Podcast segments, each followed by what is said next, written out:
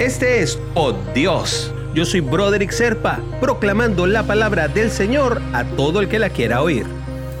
El devocional del día de hoy nos lleva hasta Jeremías capítulo 29 versículos 11 y 12. Porque yo sé los pensamientos que tengo acerca de vosotros, dice Jehová, pensamientos de paz y no de mal, para darlos el fin que esperáis. Entonces me invocaréis y vendréis y oraréis a mí, y yo os oiré. Y es que cada día debemos tener presente los planes de Dios que tiene para todos aquellos que pertenecemos a Él.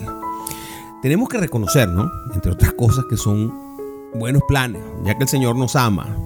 Si nosotros lo amamos y eso nos parece mucho, pues imagínate Él que es perfecto amándote a ti con un amor perfecto. La grandeza que tiene ese amor. Como el amor es su naturaleza, además, Dios nunca va a obrar para que hayan cosas contrarias a esa propia naturaleza de amor que tiene Él. ¿ah? Más bien va a procurar para nosotros una vida fructífera de paz y bendiciones. ¿Y qué nos pide a cambio? Bueno, solamente que actuemos conforme a su palabra, dando desinteresadamente a los que nos rodean porque Dios vela por nuestro bienestar y de allí debemos creer y tener fe en, dos elementos que son los planes del Señor. ¿no? Primero, los planes del Señor nunca nos van a dañar.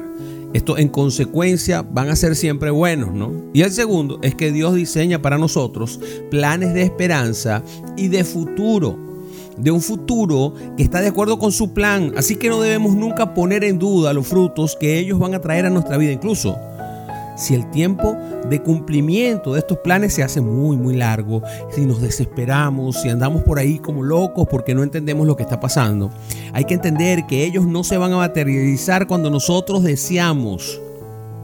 Porque Dios algunas veces retrasa sus respuestas porque busca cultivar en nosotros la fe y la confianza en Él. Al pensar en los planes del Señor, siempre recuerda los salmos. Hubiera yo desmayado si no creyese que veré la bondad de Jehová en la tierra de los vivientes. Y te invito a orar, hermanito, mi hermanita. Señor, cultiva en mí la paciencia y la serenidad para aceptar tus tiempos, que yo sé que son perfectos. Fortalece mi fe cuando he caído para mantenerme firme en la convicción de que los planes que tienes en mi vida van a ser al final sensacionales, fantásticos, monumentales. Es más, no existe una palabra que pueda definirnos. En el nombre de Jesús oramos. Amén. Amén y amén. Si quieres recibir por Dios directamente en tu WhatsApp, simplemente comunícate al 904-274-3131. Te lo enviaré todos los días.